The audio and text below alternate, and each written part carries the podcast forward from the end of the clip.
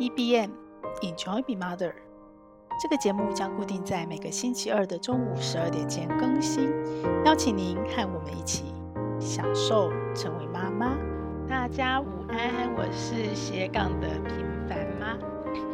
啊，下雨天这种阴冷的天气，能在家里录 Podcast，真的好幸福。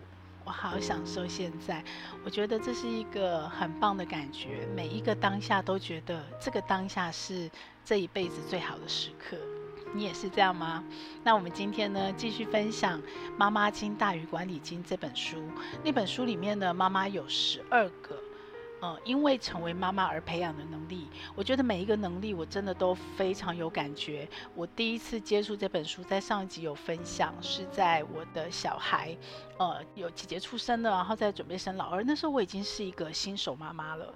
然后我因为看到这本书，因为它里面有大量的故事，而且故事不是很偏颇的，只限定某一个领域，它有举例在各行各业妈妈。其实 Podcast 有个很棒的节目，就是。访问各行各业妈妈，我很喜欢听那个节目。那他就把女性，尤其是妈妈在各行各业的优势角色表现出来。那这本书也是，他的每一个论证，他都有各种不同行业、不同领域、不同专长、不同背景的妈妈。那就算是全职妈妈，那她因为成为妈妈学到的这些能力，然后他们在各面向的应用，他都有说。那上一集呢，我们分享到的是一心多用。还有长不大的小孩，嗯、任何当过妈妈的女人比较容易搞定像小孩的大人，或是任何小孩。然后还有协商专家，那这三个能力其实是在职场上你要花很贵很贵的学费去学的能力。但是呢，当你有了小孩子，你要跟小孩子不断的斗智，你跟小孩子斗智十年、二十年的时候，如果你顺利过关了，这些能力真的是花多少钱都买不来的。可是坦白说，在我们成为妈妈的过程中，这三种能力——一心多用、长不大小孩、协商专家，其实很容易让妈妈感到很挫败。在当下，因为你会搞不定小孩，因为你会说不过他，你会斗智斗不过他，然后还有很多是这三种某一些能力是比较相对负能量的。比方说，像我自己就一直困在一心多用不专心，有没有？一心不多用点不专心，所以我在当妈妈搞定很多问题那个当下，还有我看这本书当下。我可能对一心多用是正向的能量，可是当我看完这本书，我就忘记了，所以它就变成一种负负能量、负标签。那我觉得上一集的三个能量是比较容易挫败的，但是呢，如果你从中间肯定你自己，你从中间好好的利用这段时间去发挥这个优势，其实那三个能力非常的重要，非常的有价值。因为你在职场上也好，你不在职场上，你开始圆梦也好，或者是你一直当全职妈妈，然后你照顾家庭，你可能因为妈妈，嗯，这样的角色接触了很多你本来在职场上接触不到的面向，你成为志工，你做了很多事情，它不一定是工作，不一定有几职都好。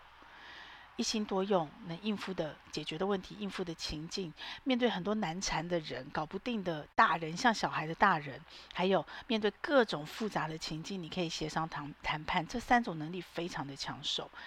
那这一集我们讲到哪三种能力呢？这一集我们要讲到三颗心，一颗心在耳朵里，我们叫做倾听，有没有？用耳朵去听，你要听，听得懂。你才会聪明，所以一颗心在耳朵里叫倾听。第二颗心是你的耐心，在你的心里。第三颗心在哪里？在别人的心里。你有没有同理心？你有没有把你的心可以放到别人的身上？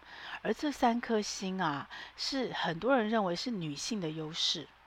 所以，就算一个女人没有当妈妈，她可能也比较擅长于倾听，她可能也比较有耐心，她可能也比较有同理心。但我不太确定，呃，其他的女性朋友，尤其是呃，我身边也有很多单亲的女性朋友，自己心里怎么认为哦？那我个人我自己观察，我身边成为妈妈跟没有成为妈妈的人，我觉得有一个点是，呃。已经成为妈妈的女性朋友跟没有成为妈妈女性朋友，在这三个面，她磨的那个部分程度跟层次跟它的广度会有点不同。什么不同呢？比方说，嗯，耐心好了，没有成为妈妈的女性朋友，她对她自己热衷的事情可能很有耐心，可能相对有耐心。可是如果对于她不喜欢的事情，他不需要学习的事情，他可能还是维持原来的相对没有耐心。可是妈妈就不是了，妈妈是什么情境他都不得不有耐心。为什么？我之前好几次节目也说过，就对男人来讲，可能当兵就是长大；对女人来讲，当了妈妈其实也是一种被迫长大，因为一旦你把孩子离开你肚子的那一刻，你就被迫要迅速长大，你就没有办法再任性的做自己任何想做的事情。当你肚子饿的时候，你的孩子也肚子饿的时候，你就会优先去准备孩子吃的东西。当你累得要死想睡的时候，你的孩子还精神饱满不想睡的时候，你就会想办法用尽各种方法斗志，先把他搞睡。所以当妈妈以后，你没有办法任性，你就不得不有耐心哦，然后不得呃自然而然的，我觉得会有同理心。所以我今天就就这三点来讲，那还是。一样哦，我不太讲书里面的内容，书里面讲了大量的故事，然后你自己看，我觉得会更有感觉。但我讲我自己在这三颗星，我的经验值。我们先讲到倾听哦，什么是倾听？到现在我都还在学习倾听。我相信哦，只要你是有关系，你不是独自一个，即使你是独自一个人。你都要倾听自己的内心，倾听是一个非常非常非常重要的能力。你有没有发现，我们的心其实是两只耳朵合在一起合成的？我曾经看过这么一张图，我觉得我好喜欢哦。他把两个耳朵对应合在一起，就是一颗心。所以你要听，你才看得见心，有没有？那我们所有在学沟通技巧，所有在做关系的课程，所有关系的书。最底层、最底层的第一步都是倾听。那我自己的倾听，我到现在还在学，因为我觉得倾听很难，很难，尤其难在说这件事情是你已经累积了很久的定见，或是你觉得你是相对擅长，或者是你熟悉的领域，你更困难把自己放下来，完全的倾听对方。可是你成为妈妈以后，因为孩子他是一个阶段性的成长，他不是像大人一样，你面对他说他就是一个完整成熟的个体，他是从小 baby 什么都不会，没有办法用语言表达，然后呢开始慢慢长成，所以你只有用你的心去听，慢慢的听，你才有办法知道他要做什么事情。好，那什么样的听呢？其实我还有一套课程，那那还没有上线，跟讲师还在琢磨中。那套课程叫做 Step，是教养的课程。我非常喜欢那套课程，他把所有教养的呃部分化成，因为我自己就很爱做 SOP 流程化嘛，他就把它变成一个 Step，一个一个步骤方式，然后让父母有办法去学习。那其他的底层的逻辑跟价值，其实就是正念教养，还有包括像萨提尔，包括阿德勒。很多的呃，我们常常会运用到教养里面的一些很好的技巧，在 STEP 里面都有。那它也是一个在欧美已经呃三十几年的一个可以接受时间考验的一个经典的父母父母效率高效能课程。好，那这里面呢，倾听就是很重要的一块。那包括像我们大人在学习沟通的时候，常讲到我我的意见，或是什么事情要用你开头，什么事情要用我开头，这个都是一连串的沟通的技巧。所以你在倾听的时候，我们常说，呃，女人很多时候，男人跟女人的不同哦。我我希望我在跟你讲话的时候，你只要听就好，你不要给我意见。同样的，其实男人有些时候也是，我们很多时候在听说，我只希望取暖，我只希望你同理我，我只希望你给我支持，我其实不是真的要来听解决办法。那我们在养孩子过程，其实也是这样子，父母很困难。我觉得大人对大人还有可能哦，你会克制一下，可是大人对小孩就很难，因为你觉得他不会。你觉得你比他行？你觉得你吃的米比他吃的饭多？你走过的路比他过的桥多？你过的桥都比他走的路多？所以呢，你在听他讲话的时候，你很难保持安静不提意见。可是呢，他常常我们要让孩子真的学会一件事，真的能独立，真的能够发自内心的把这个东西学上手。我们只需要听，我们什么都不要讲，我们最多最多就是提问引导。我们不直接给他答案，然后我们引导孩子在描述过程的问题的过程的时候，其实只要我们愿意专心听，他自己就会讲出解决问题的方法，而这个时候他才是真的用自己的能力在解决问题。然后在书里面有讲到各种不同的行业哦，尤其是在商场上或政治上，他必须去做领导别人、领导组织团队的这样的一个女性领导人哦。那他们在描绘愿景的时候，还有你会把他人的观点融入。这样子对方就会很有参与感，他才有可能跟你一起合作去完成你们共同要做的事情。然后母性有母性的优势，倾听就是母性优势一个很大的一块，它比较容易发现组织上的问题跟弱点，然后它比较容易看见组织上现在有什么困难，所以这个是母性优势哦。那这个部分我们跟孩子相处就很容易，像呃我的孩子小时候，我们不是固定每个礼拜都家庭会议，可是我们每天都在餐桌上吃饭，所以呢家庭会议也好，餐桌上吃饭也好，其实呢我们很多时候我们都在听。就是不是说听孩子说学校发生什么事，听孩子遇到了什么事，听孩子讲的什么新的学习，然后他必须是一个，呃，我们丢出，比方说你要做一个计划旅行也好，你在共同解决一个问题也好，或是我们共同看一个什么剧，或是有什么新的国际事件新闻也好，大家一起讲，孩子也有讲，然后办法，甚至于说那个整个计划他有提供，他才会更有参与感。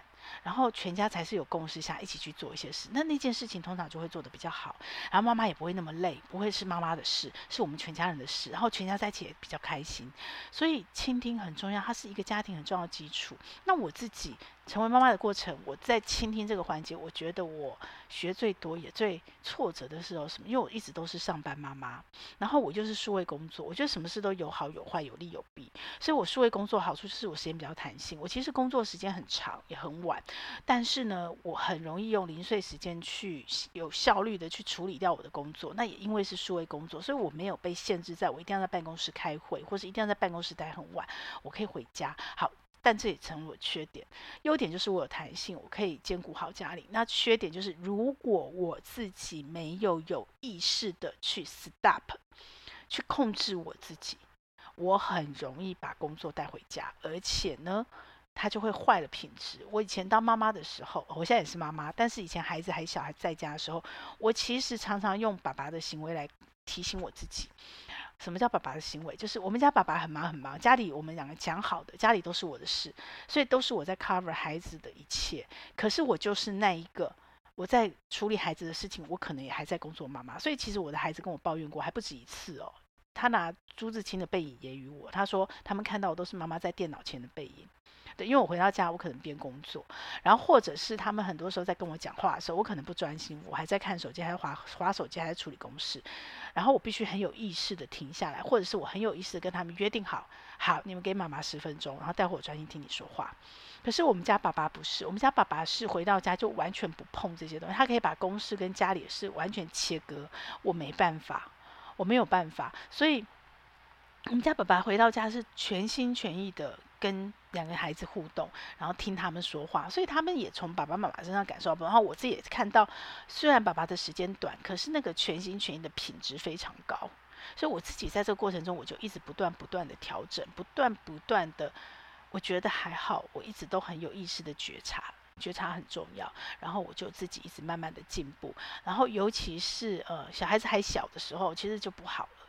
那他们是青少年的时候更不好。因为如果我的基础已经不够稳啊，他们青少年会不想跟你讲话，所以我青少年，尤其是宅在家的这两年，我非常刻意的，只要他们一跟我讲话，最重要，因为已经青少年了，你再你再不把他凹回来就没得救。还好我以前小时候爱的存折存的很多，所以他们还是愿意跟我讲话。然后妈妈又比较开放，又没有比较不是那么严格，所以他们什么事都会跟我讲。可是唯一的我的最大问题就是我我很。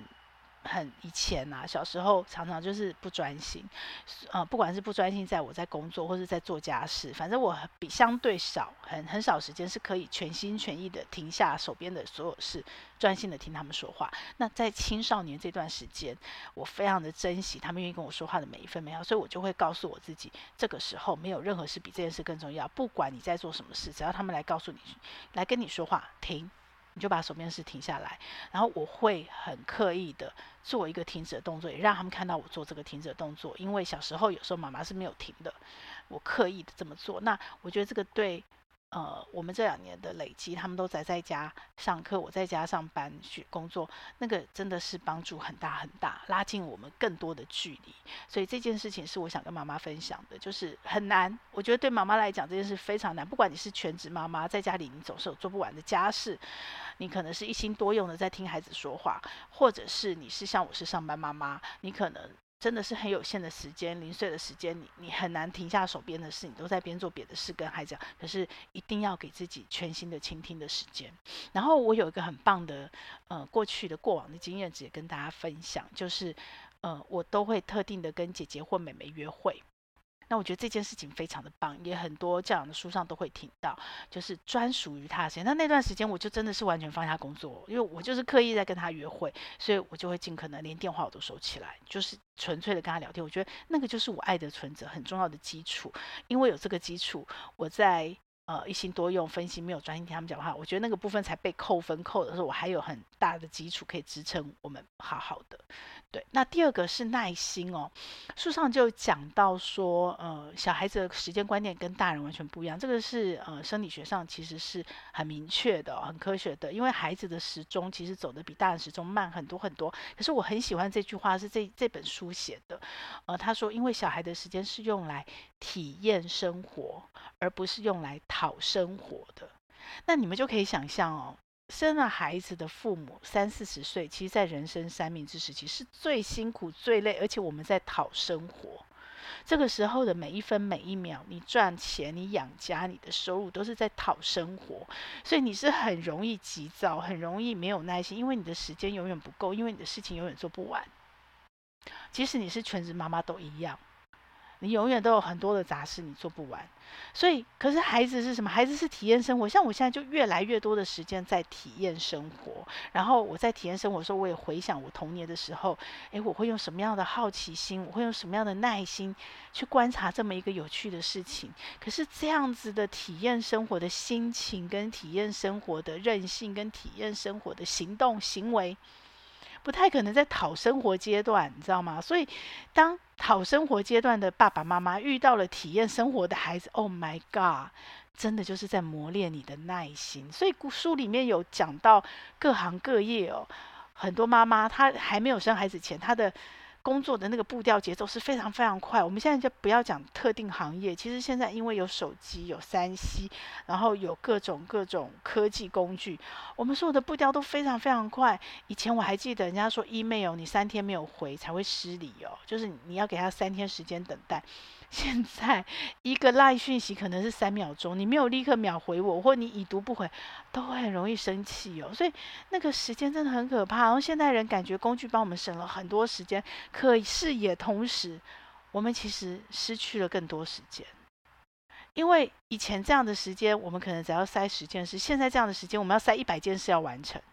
所以其实人是更累的。这也是为什么人其实更忧虑、更焦虑。然后更多的躁郁症出现，然后更多人觉得很不安、很不踏实，所以耐心是很困难的，对于爸爸妈妈。可是呢，没办法，因为小孩子就是得让你有耐心，所以很多女性、男性我觉得比较少，因为他还是在职场。还是相对比较少时间，你要跟这种不讲道理的小孩子磨，或者是不什么都不懂，你要去观察他的肢体语言，你没有办法用语言很快速得到结果，很快速，然后他还在学习，他的认知可能没有办法把一件事表达那么清楚，所有事情都是慢慢的。我们绑鞋带可能用三秒钟，小孩子从学会绑鞋带到他可以很快的上手，可能是三十分钟开始起算哦，所以。妈妈要变得很有耐心，然后妈妈她呃里面就有一个妈妈讲说，她这种协商能力跟她能够去很智慧的命令人家做什么事情，是因为她家的学步而让她学到怎么透过发出最后通牒的方式，让人们动手去做某些事情。对，然后也有妈妈讲到说，嗯，她从来都不是有耐心的，可是没办法，她要养三个小孩，如果她没有耐心，她没有很纪律的去这样子执行，那。吃亏糟糕，就是倒霉的是他自己，所以他的耐心非做不可。因为没有耐心之后，他之后就会有更更大的痛苦，要需要他更多的耐心去处理。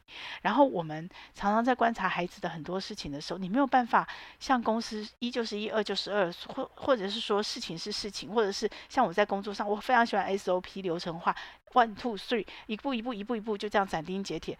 你对孩子没有办法，没有办法。尤其很多问题，你是需要用你的眼睛去观察的。你要观察好一阵子，你那个答案才会解决问题，答案才会慢慢慢慢慢慢的浮起来。所以里面就讲到说，这跟耐心很像，可是它不只是耐心而已，它真的不只是耐心而已。所以呢，还有一种我觉得最大耐心是书里面是提到是禅定的境界啦。好，那那个耐心的程度是什么？我们常说跟孩子沟通，尤其在家庭的关系沟通，其实不管你跟谁沟通，我觉得跟先生沟通、跟婆媳沟通、跟父母沟通都一样。你必须先把情绪放下，你才有办法好好的沟通。所以你的第一个事情、第一个步骤，一定都是处理你的情绪。那面对小孩子哦，我相信每一个妈妈一定都有经历，一定都有经历。再乖的孩子哦，就是孩子在外面，然后得不到他想要的东西，开始在地上打滚哭闹。反正就是不讲道理，那这个时候你怎么处理？那有的妈妈可能从小就有意识的在练习，然后跟孩子有一套互动模式，相对孩子是比较，或他的个性比较内向，或孩子不是这种个性是没有这个问题。那有的孩子就是哦，天生气质真的是你很难处理，或者是妈妈可能在这个部分比较不擅长处理，那这时候你怎么办？对，所以怎么样在情绪的风暴中把自己先。定下来，还有我们上一集分享到的那个，总是会有意外发生。妈妈很容易，相对爸爸容易搞定很多事情，跟接纳很多事情，因为你跟着孩子互动，你会知道总是会有意外发生。你正面看叫做惊喜，那你如果负面看，你就很容易生气、挫折，然后一直失控，一直状况外，你会很沮丧、挫折，对不对？那你怎么能够？很冷静的、很镇定的接受这所有的意外。我发现很多家庭，包括像这这两年的疫情哦，最后那个很安静的坐定在那里指挥大小事的，其实还是妈妈，或者是说收烂摊子的还是妈妈。因为疫情的时候，真的很多事情非常突然，就算你前面做了再多的前置准备，那个整个复杂流程你没有碰到时候，那个那个操兵的乱七八糟，都是你碰到你才开始发生的。那其实最后，妈妈比较容易快速的接纳这个现实，然后快速的就去解决问题。收烂摊子真的都是妈妈，所以耐心是妈妈所训练出来的。成为妈妈之后，然后最后一个就是同理心了。我其实成为妈妈以后，完全没有办法看很多那种儿童虐待的新闻，完全没有办法。我对孩子变得更敏感了，然后我对。呃，很多事情变得更敏感。然后我也想到，书里面有讲到有一个叫做办公室妈妈，我也想起来，我当时成为主管，我大概是二十六七岁开始带团队，带到十个人大的团队，算相对年轻的主管。可是呢，刚开始带主管的时候只是主管，但是我自己现在回想起来，真的是我，我那时候也刚好怀孕，我成为妈妈以后。他们都叫我西利亚妈妈了，对，就是那个妈妈味就出来，然后你就会开始发现，哦，你在带团队的时候，你变得不一样了。你成为妈妈之后，你不只是刚刚前面讲的倾听、耐心比较容易，而且你就很容易是成为那个办公室里那个妈妈，人家会对你会有其他期待，不只是你的能力、你的薪水，还有协调事情、人际关系，或者是呃什么事情。就是一个妈妈的角色跟妈妈的特性，所以同理心这件事情非常的有趣。我觉得女人可能都相对有同理心，可是你当了妈妈之后，你的第六感会变得更敏锐。为什么？因为你必须每一个妈妈都会经过孩子不会说话的时候，那个婴儿期，那时候你怎么办？你怎么去理解你的孩子？你怎么知道他是饿了，还是尿不湿了，还是哭在哭有生病？你怎么判断？那你就必须去看很多很多的非语言线索。那这样一直不断不断的观察，不断不断的去设身处处地去站他那边想，那其实你就比较容易去养成你的所有的同理心哦。那成为孩子，拥有孩子，成为妈妈的那个同理心，是一个比较欢乐的层次。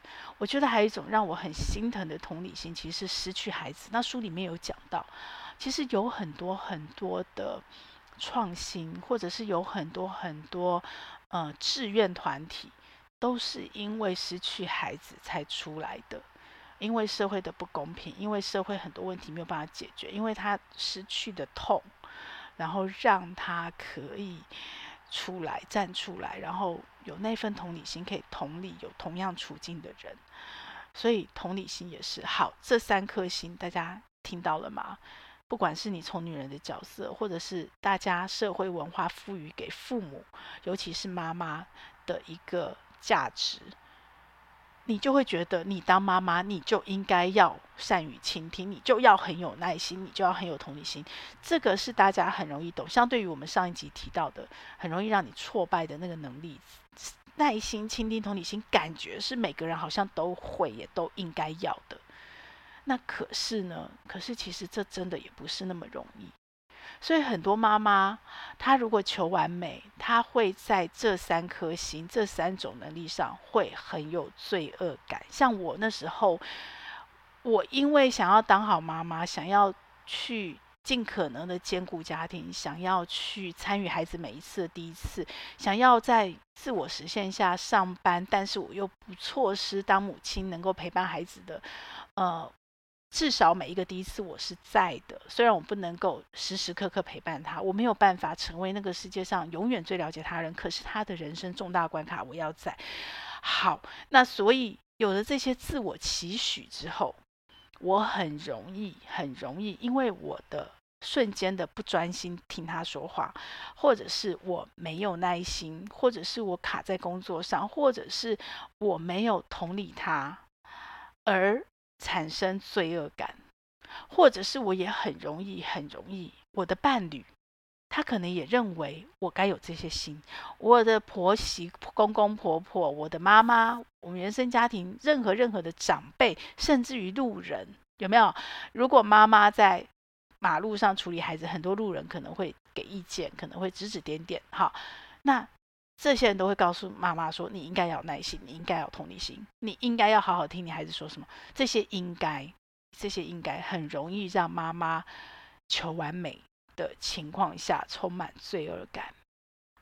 那我已经是过来人，虽然我现在还是妈妈，我现在正在学习新课题。我的孩子都离巢了，以前可能是学习怎么把家人冲突的时候拉开，然后怎么样去平衡我的家庭生活。现在学习是怎么样去丰富我自己一个人的生活，以及家人各自纷飞的时候，我怎么成为那个连结家庭的角色。学每一个阶段学的功课不一样，我还是妈妈，但是呢。我一样哦，就是倾听、耐心、同理心。我有新的学习，我要学习在远距离的情况下怎么去倾听我的孩子，怎么倾听，花更多的时间去倾听我的另一半。我要学习我怎么用同理心去想起过去的自己，然后理解现在的环境，去同理孩子他们现在所有所有的状况，对不对？可是呢，当孩子还小的时候。那个倾听、耐心、同理心是不一样的。我只想以过来的人的身份走过了。我想跟妈妈说，真的，真的，真的，真的没有应该。先放下那个应该，想一想你是谁，属于你的风格的耐心是什么？你能给的倾听是什么？你。心里这个最自然而然的同理心是什么？从这里开始，没有任何应该，你只要尽力做到你自己能做的最好。每一个妈妈都有每个妈妈的风格。哦，我现在在学习是没有，其实以前也在学啦，就是一直在告诉自己要放下完美主义，完美主义。尤其你如果是看教养书在养孩子的，呃，书尽信书不如无书。你可以看很多的书，上很多的课，但你一定要抓出最适合你自己的方法，还有最适合你孩子的方法。绝对绝对没有任何一个方法是可以一模一样复制抄过来的。你一定是加加减减找到你最适合的，不管是加加减减方法的数量，或者是同一个方法，你加加减减方法的使用的层次跟程度，它的深浅，一定有你自己跟你的孩子最适合的。我们不求完美，因为没有完美这件事。我们只求完整，完整。我觉得这是一个很棒的历程，跟孩子一起学习，一起长大。孩子在长大，我们自己也在长大，我们自己的那个内在小孩也在长大。所以，我们求完整。经过了培养孩子、陪伴孩子成长的这段时间，我更容易听到别人，听到我自己，不只听孩子，也听我自己。我更容易有耐心的去去。看待、去应对很多我原来没有耐心的事，而这样子的耐心让我感觉到我的领域更宽了，我的舒适圈更宽了，我更舒服了。然后我更容易有同理心去看到别人，然后也看到我自己的内心深处。所以有很多的情绪，我更容易放下；有很多的状况，我更容易看得比较。透明，比较沉沉洞察到一个比较深层的部分，所以我这两天我听到赖佩霞，其实她算是我的心理导心灵导师之一啦，我很喜欢听她的直播，然后她跟她的好朋友一起直播。那他们这两天谈了一个题目是，哦，这题目好棒哦，就是和他在一起，你喜欢你自己吗？任何一段关系，这个他不一定是你的先生而已，当然先生是占比很高啦。那可能也是你的父母，也可能是你的孩子，也可能是你的办公室同事，也可能是嗯、你可能朋友、闺蜜、同学，任何一个他。如果你和他在一起的这段关系是让你更喜欢你自己，如果你和他在一起的这段关系是让你更容易成为你想要成为的自己。是让你对你自己更自信，是让你发现你自己更多的潜力，更多的很棒的地方。那这段关系是非常非常棒、非常完美的。但是呢，但是呢，像刚刚我们前面讲到，你成为妈妈的时候，你倾听、耐心、同理心，这都是，这都是你和任何一段关系在的时候，你可以更喜欢你自己，你也可以更喜欢那个人。那个跟你一起有这个关系陪伴者的很棒的一个我们要学习的，呃，你说技能或态度。但是呢，但是呢，如果说我们这样去盼望，其实它就变成是一个完美了，对不对？我们期待我们每一个关系，哦，我都必须要成为我自己，我倒很喜欢我自己，你就会很容易陷入那个完美。可是呢，每一个关系，你现在看到的感觉的完美，或是我比较喜欢用完整来讲、圆满来讲，它其实可能以前也是跟你现在一样，都是跌跌撞撞。我们两个人不断的修炼，不断的调整，不断的改变。啊、呃，我曾经看过一本绘本，我超爱那本绘本，就是有一个圆缺了一个角，它一路上就一直滚，一直滚，去碰到各种大大小小不同的角，然后最后终于找到一块角是跟它。刚刚好磨合的叠进去，它就变一个圆，它就可以滚更快。好棒的绘本！我们每一个人的关系都在找那个角，不管是我们跟孩子之间，还是我们跟我们的伴侣，或者是我们跟我们的原生家庭、兄弟姐妹、亲朋好友、闺蜜，甚至你楼下的邻居。OK，那这个关系都不可能一开始就找到那个角叠进去，一定都是。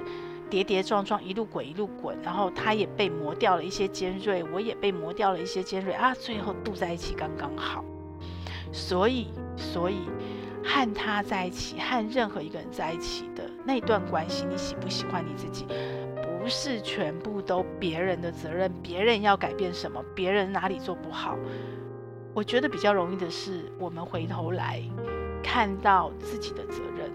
我很快的在听赖佩霞他们的分享的时候，她我好喜欢她跟她老公关系哦，我才知道哦，原来他们也曾经有紧张过，原来她老公本来并不是这么一个这么一个我们现在看到的这个样子，然后也是一个可能会比较控制、可能比较严格的人。